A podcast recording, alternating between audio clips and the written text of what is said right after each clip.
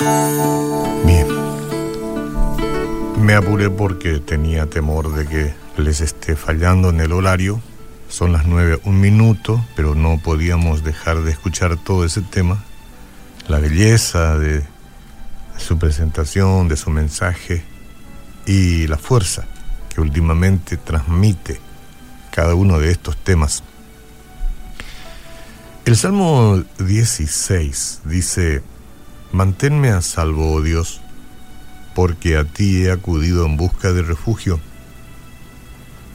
Le dije al Señor, tú eres mi dueño, todo lo bueno que tengo proviene de ti. Los justos de la tierra son mis verdaderos héroes, ellos son mi deleite. A quienes andan detrás de otros dioses, se les multiplican los problemas. Yo no participaré en sus sacrificios de sangre, ni siquiera mencionaré los nombres de sus dioses. Señor, solo tú eres mi herencia, mi copa de bendición. Tú proteges todo lo que me pertenece. La tierra que me has dado es agradable. Qué maravillosa herencia. Bendeciré al Señor, quien me guía aún de noche mi corazón me enseña. Sé que el Señor siempre está conmigo, yo no seré sacudido porque Él está aquí a mi lado. Con razón mi corazón está contento y yo me alegro. Mi cuerpo descansa seguro. Pues tú no dejarás mi alma entre los muertos, no. Ni permitirás que tu santo se pudra en la tumba, no me mostrarás el camino de la vida, me concederás la alegría de tu presencia y el placer de vivir contigo para siempre. Una perspectiva correcta en cuanto a David es vital porque determina cómo interactuamos con él. Por ejemplo, si pensamos que al Señor solo le preocupan los grandes acontecimientos de la historia mundial, aquellas que se escuchan todos los días a través de la prensa internacional, entonces nosotros no nos vamos a molestar en orar por nuestras preocupaciones diarias.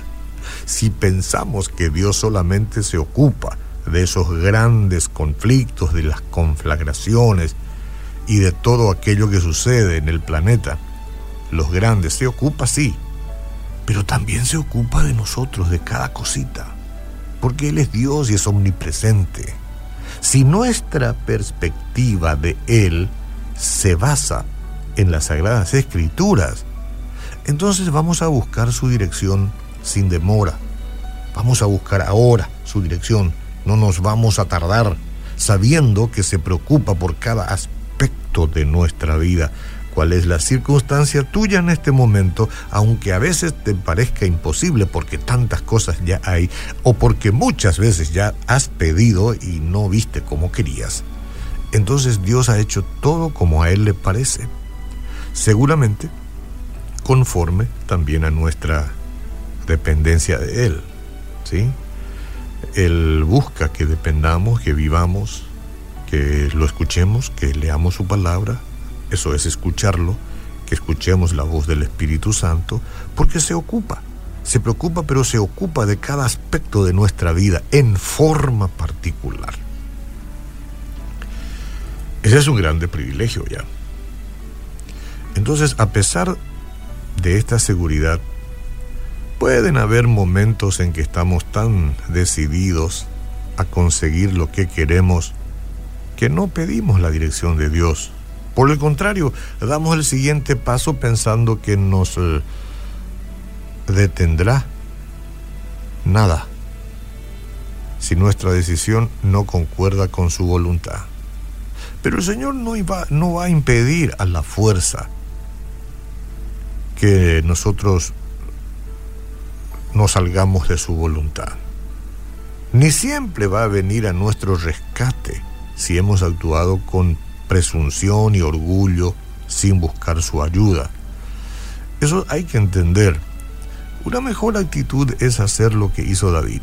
Él dijo, siempre tengo presente al Señor, con Él a mi derecha, nada me hará caer. El omnisciente Padre Celestial nos ha dado todo lo que necesitamos para vivir con sabiduría por medio de su palabra y su espíritu.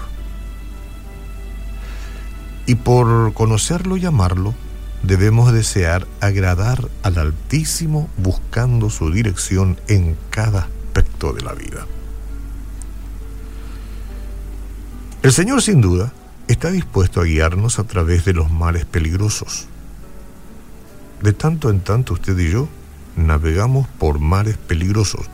No sabemos qué tipo de tempestad es la que está enfrente, ni sabemos qué monstruo marino pudiera emerger de las profundidades de esos mares peligrosos.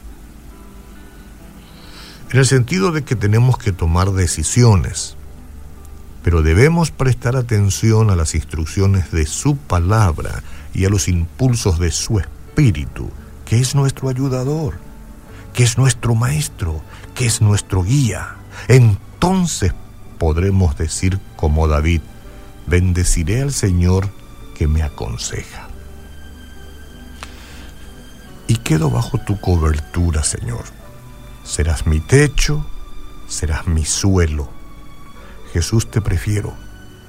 Te prefiero a ti antes que nada, porque sé que al final eres mi cielo.